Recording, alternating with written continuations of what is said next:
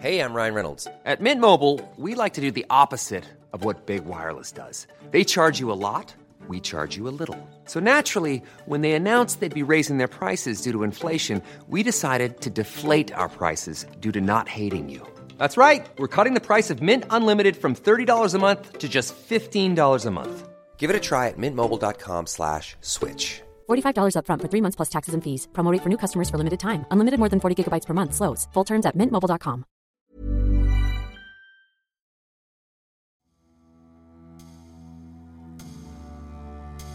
Il est une légende de la NBA qui l'a changé à jamais par ses qualités athlétiques et techniques.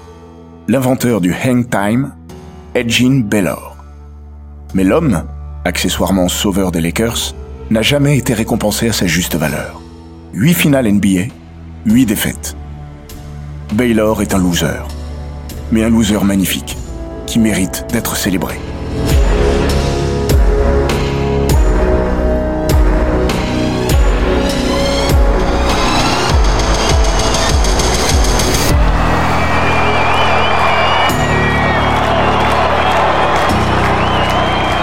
Bienvenue dans les grands récits d'Eurosport.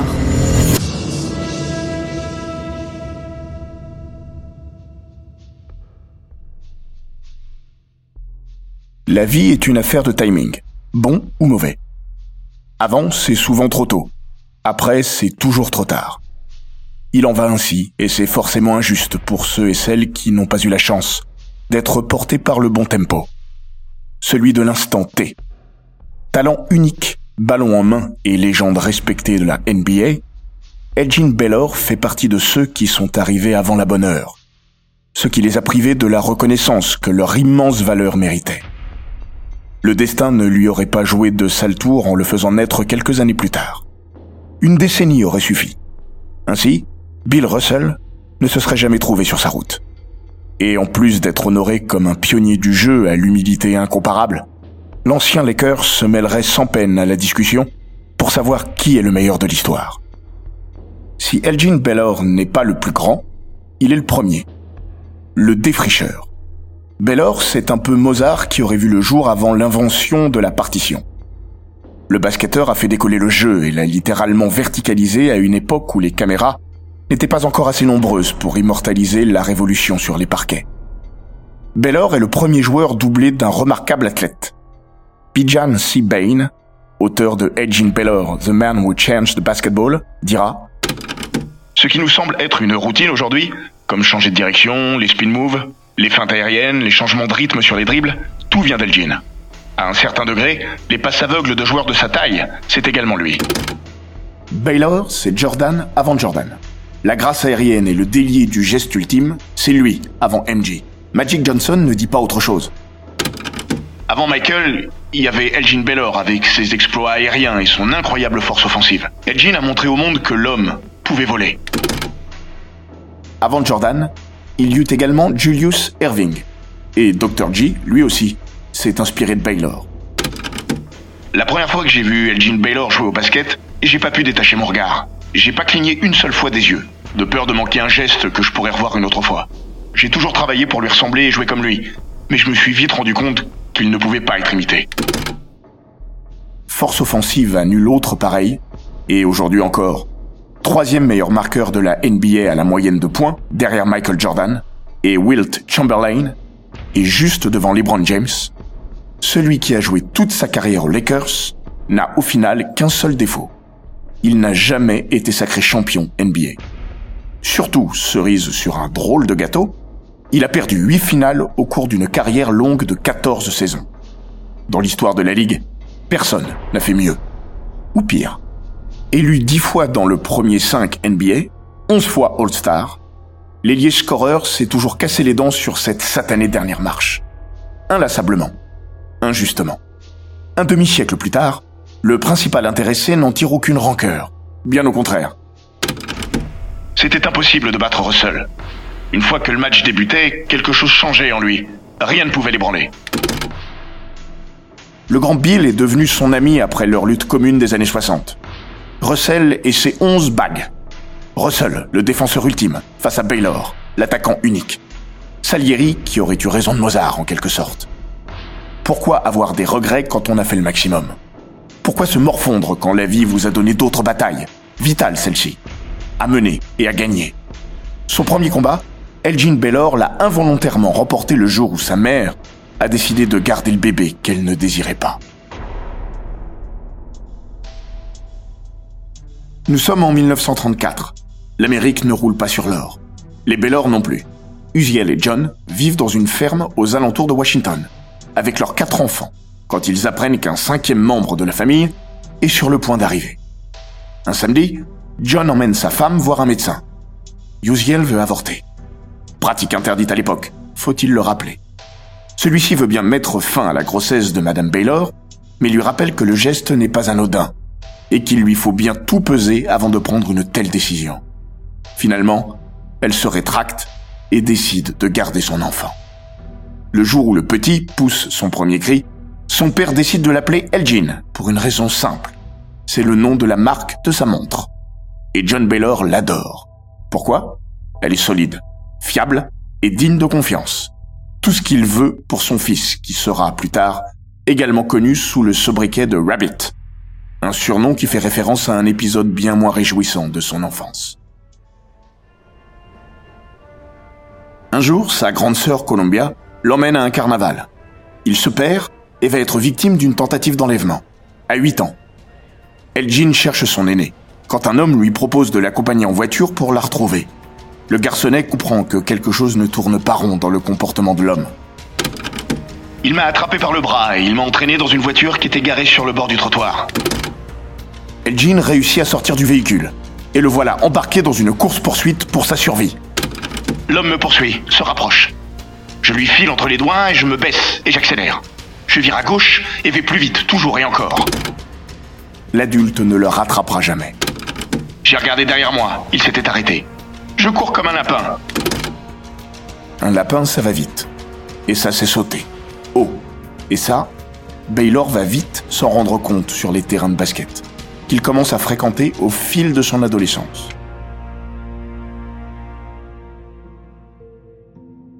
Être un gamin noir au cours de la première moitié du XXe siècle n'a rien d'une sinécure quand on vit dans ce coin de l'Amérique. C'était un endroit raciste. Quand j'étais gosse, c'était dur.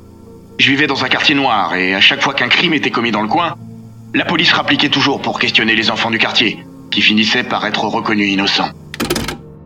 Un épisode le marquera profondément et construira son rapport à la lutte pour l'égalité. Un soir, la police toque à la porte des Baylor. Deux hommes en uniforme recherchent Columbia, sœur d'Elgin. Ils viennent l'arrêter. Pourquoi? Elle a attaqué une jeune fille au parc sans raison. Elle l'a battue. Mais elle m'a craché dessus et traité de nègre. Tu l'as frappée. Je l'ai giflé. Paniqué, son père supplie les policiers de ne pas l'emmener en prison. Ils acceptent. À une condition. Qu'ils la punissent. Maintenant. Mais comment? En la fouettant. Il s'exécute. Elgin en voudra toujours à son père, coupable à ses yeux de s'être rabaissé et d'avoir meurtri dans sa chair sa propre fille. L'exutoire à cette violence ancrée dans le quotidien, Elgin Baylor va le trouver sur les parquets. Enfin, façon de parler. Parce que le racisme ordinaire de la rue a trouvé son prolongement sur les terrains de basket de l'Amérique, dont certains lui sont interdits, barricadés par les forces de police, comme aux autres noirs. Problème pour les suprémacistes à la petite semaine et l'Amérique ségrégée. Elgin Baylor devient rapidement trop fort pour être ignoré. L'excellence n'a pas de couleur.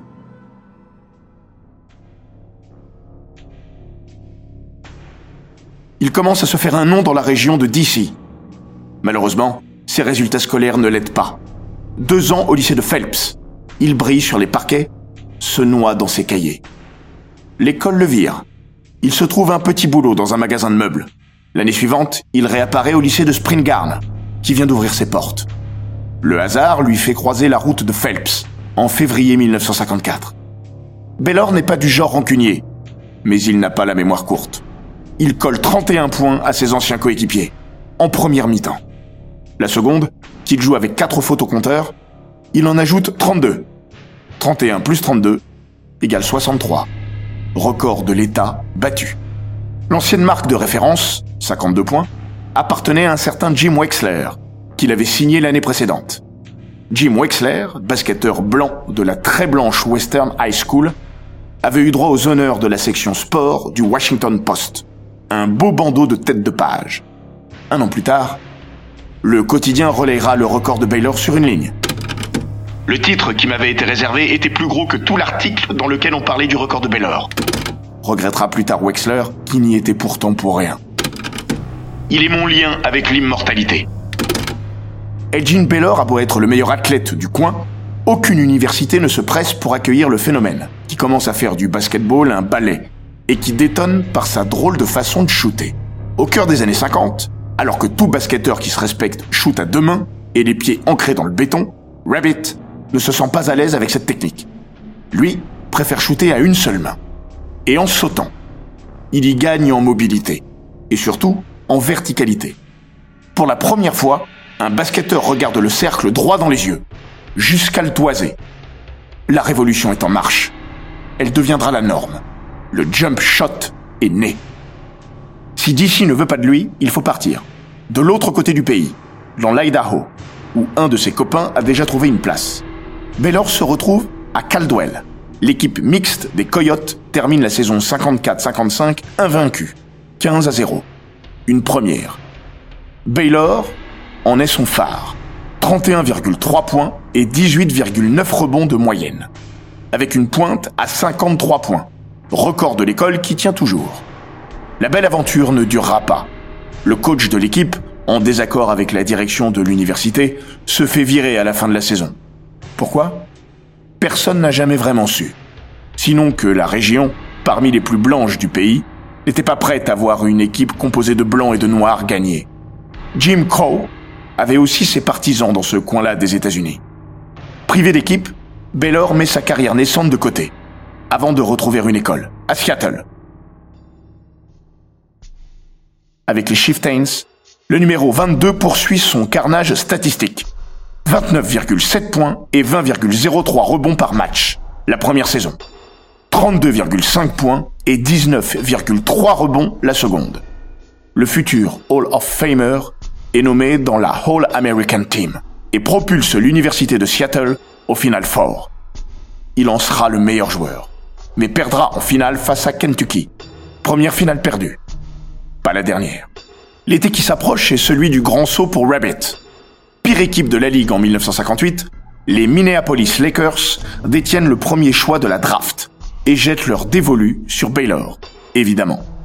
L'ailier peut techniquement rester à l'université pour y honorer son année senior. Finalement, il franchit le pas. Il ne le sait pas encore, mais cette décision va sauver les Lakers. 1949, 1950, 1952, 1953, 1954. Après avoir écrasé la NBA naissante et glané 5 des 8 premiers titres de la Ligue, la franchise de Minneapolis connaît un gros coup de moins bien alors que George Mikan quitte la scène. Les Lakers ne font plus recette et se retrouvent au bord de la faillite. La saison 57-58 s'est conclue sans gloire, 19 victoires et 53 défaites.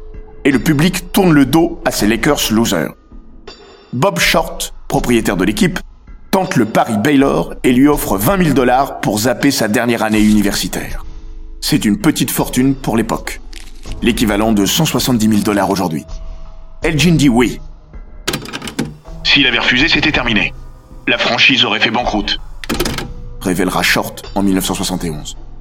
Avant de démarrer à LA, une cité tentaculaire, foutraque et surtout sans lac, qui mérite de donner leur nom à une franchise, Elgin Baylor se fait les dents dans la rudesse du Minnesota et, dès son année rookie, fait des merveilles. Quand je suis arrivé au camp d'été et que j'ai vu tous ces grands gars, je me suis vraiment demandé si je pourrais faire le poids. Mais après le premier entraînement, j'ai senti que j'étais aussi bon qu'eux. La modestie légendaire de Baylor l'empêche de dire la vérité. En fait, il est déjà bien meilleur que ses aînés. 24,9 points et 15 rebonds de moyenne par rencontre. Voilà pour sa première saison au NBA. Il est élu rookie de l'année. Et surtout, propulse les Lakers en finale. Déjà face aux Celtics. Déjà, Minneapolis prend une claque. Un sweep, le premier de l'histoire des finales. Partie remise, pense la majorité des observateurs. L'heure de Baylor arrivera. C'est inscrit dans le marbre. Ce que personne ne sait encore, c'est que le natif de Washington s'inclinera à sept autres reprises sur la plus belle des scènes, dont 6 face au Celtic. Dynastie ultime et inégalée du sport US, puisque la franchise du Massachusetts va décrocher 8 titres de suite. La première saison professionnelle de Baylor est une réussite. Mais son plus bel accomplissement, l'ailier de 1m96, va le mener en dehors des parquets. Les années 60 et la révolution des droits civiques sont encore un mirage quand le jeune Elgin et ses Lakers se font les voix involontaires d'une révolution silencieuse. Au mois de janvier 1959, Minneapolis s'en va défier les Cincinnati Royals à Charleston, en Virginie occidentale. Pourquoi là-bas? Parce que c'est la ville de Rod Hundley, joueur majeur des Lakers. Ça devrait attirer un peu de monde. Problème, la veille du match, l'hôtel Kanawa, où doivent séjourner Baylor et ses coéquipiers, refuse d'héberger les trois joueurs noirs de l'équipe. La franchise de Minneapolis débarrasse le plancher. Elgin Baylor décide, lui, de ne pas jouer le match. Il n'a que quelques rencontres de NBA dans les cannes. Un choix courageux dans cette Amérique-là, à ce moment de son histoire. J'ai jamais voulu me battre. Le combat s'est imposé à lui et en a fait un étendard silencieux tout au long de sa vie. Sur les parquets, Elgin Baylor fait plus de bruit. Adieu Minneapolis. Salut Los Angeles. Le numéro 22 des Lakers, qui aura son numéro retiré à l'issue de sa carrière, le seul à être honoré ainsi à LA sans titre NBA, poursuit son carnage offensif et sa révolution du jeu. 34,8 points et 19,8 rebonds en 1960-1961, avec une pointe à 71 unités, record de la NBA de l'époque. 38,3 points et 18,6 rebonds la saison suivante ne lui valent même pas le titre de meilleur marqueur, ni d'être élu MVP. Deux récompenses qu'il n'obtiendra d'ailleurs jamais. Et évidemment, pas de titre NBA. Même pas de finale, qu'il retrouve en 1962 face au Celtic. Cette fois, le duel est au couteau. Boston s'impose 4-3 au terme d'un match 7 que Russell a survolé. 30 points et 40 rebonds et qui s'est conclu en prolongation, 110 contre 107. Alors que Selby, coéquipier de Baylor et du jeune et déjà remarquable Jerry West, a eu le shoot de la gagne au bout des doigts. Ces finales restent un chef-d'œuvre absolu pour Baylor, qui, lors du match 5, a collé 61 points sur la tête des Celtics. Record NBA que personne n'a jamais approché, puisque ses plus proches poursuivants, Rick Berry et Michael Jordan, ont calé à 55 unités. Après la déception de 1962, la suite n'est qu'une litanie de défaites crève-cœur. Finale 1963, 4-2 pour Boston. Finale 1965, 4-1 pour Boston. Finale 1966, 4-3 pour Boston. Los Angeles était revenu de 1-3 à 3-3, ce que personne ne réussira plus avant les Cavaliers de LeBron James, face à Golden State en 2016. Les Lakers s'inclinent 95 à 93 au match 7. Finale 1968, 4-2 pour Boston. Arrive 1969, et le sentiment que cette fois c'est la bonne. Parce que Boston vieillit, parce que Bill Russell est devenu entraîneur-joueur, et parce que Wilt Chamberlain a débarqué dans la Cité des Anges. Baylor, plus West, plus Chamberlain. Le Big Three des Lakers a de l'allure. Même si Baylor est petit à petit devenu la troisième roue de luxe du somptueux carrosse. Pour la première fois, Los Angeles bénéficie de l'avantage du terrain face au Celtic. Dans le sillage d'un phénoménal Jerry West, 37,9 points de moyenne sur la série, LA mène 2-0, puis 3-2, mais perd tous ses matchs au Boston Garden. 3-3. Retour au Forum d'Inglewood. Baylor touche sa bague du doigt. Jamais LA n'en reperdra un seul après ce 5 mai maudit. Avant le match, Jack Kent Cook, boss de la franchise, a cru bon de suspendre des ballons World Champions sous le toit de la nouvelle salle des Lakers. Ils seront lâchés au buzzer. La fanfare jouera Happy Days are here again et LA basculera dans l'ivresse. Tout le protocole d'après-match est huilé. Boston a vent de ce qu'il se trame et va s'en servir pour remonter ses troupes. Bill Russell, voyant les ballons prisonniers d'un filet qui ne demande qu'à les libérer, dira à Jerry West avant le match ces putains de ballons vont rester là-haut. Promesse tenue. Boston triomphe 108 contre 106. L'histoire cruelle se répète. win straight through. And Boston goes on to win 108 to 106. A thriller to the end as the miraculous Boston Celtics become the NBA champions for the 11th time in 13 years. Jerry West est le premier MVP de l'histoire des finales. Le seul à ce jour à avoir été élu alors qu'il se trouvait dans le mauvais camp. Son ami Elgin Baylor, celui qui l'a accueilli dans le vestiaire des Lakers à bras ouverts, n'a que ses yeux pour pleurer. Encore une fois. Baylor aura une dernière chance de décrocher le gros lot. Une saison plus tard, l'ailier va sur ses 36 ans et n'est plus une force ultime de la nature depuis 5 ans et une terrible blessure au genou qu'il avait privé des finales 1965. Moins vite, moins haut, moins fort. Edgin Baylor compense grâce à son intelligence et à son travail. Après une saison 1965-1966 compliquée, il reviendra à des standards statistiques plus que raisonnables, jusqu'à la fin des années 60. Entre 26,6 et 24 points de moyenne. Finale NBA 1970. Les premières diffusées en intégralité à la télévision américaine. Plus de Boston. Place aux New York Knicks. Zéro titre au compteur. Résultat, une défaite 4 à 3. And now four seconds. Three, two, one. We have a new NBA champion. Los Angeles perd le match 7 au Madison Square Garden. 8 finales, 8 défaites. Cette fois c'est terminé. Elgin Baylor se déchire le tendon d'Achille au début de la saison suivante. Il revient fin 1971 pour 9 matchs et décide à 37 ans de ranger ses sneakers, son flonflon. Ironie du sort et cruauté de l'histoire, dès le match suivant l'annonce de sa retraite, les Los Angeles Lakers entament la série d'invincibilité la plus exceptionnelle de l'histoire de la Ligue et du sport US. 33 victoires. Et devinez quoi? Les Angelenos décrocheront le titre NBA au printemps 1972. Ils lui offriront tout de même une bague. La vie est une affaire de timing. Jimmy Clemens rebound. We'll count it off. Five, four, three, two. The final score. The Los Angeles Lakers win the NBA championship, beating the New York Knicks in five games, 114 to 100.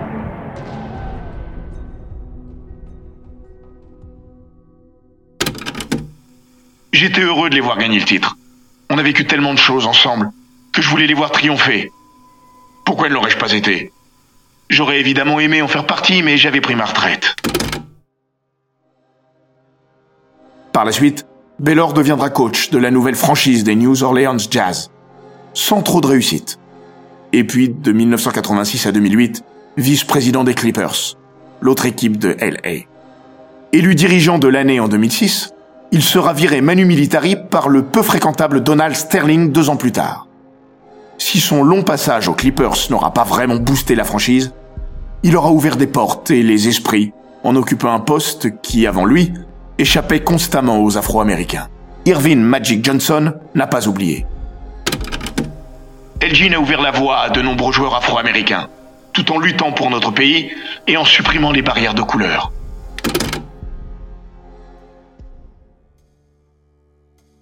Devant le Staples Center, où officient Lakers et Clippers, se trouvent aujourd'hui cinq statues d'anciens joueurs des or.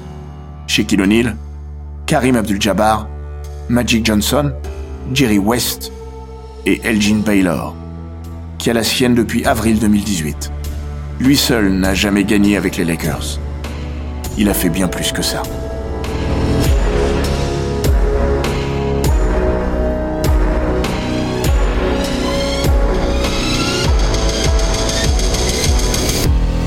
Cet épisode des grands récits d'Eurosport a été écrit par Maxime Dupuis. Il est raconté par Florian Bayou, monté par Jean-Gabriel Rassa et produit par Bababam. N'hésitez pas à vous abonner, commenter, partager et noter ce podcast sur Apple Podcast, Google Podcast, Castbox, Spotify, Deezer et toutes les plateformes audio.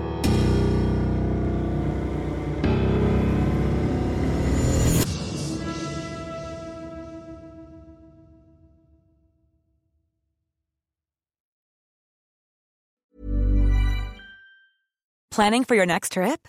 Elevate your travel style with Quince. Quince has all the jet setting essentials you'll want for your next getaway, like European linen, premium luggage options, buttery soft Italian leather bags, and so much more. And is all priced at 50 to 80% less than similar brands.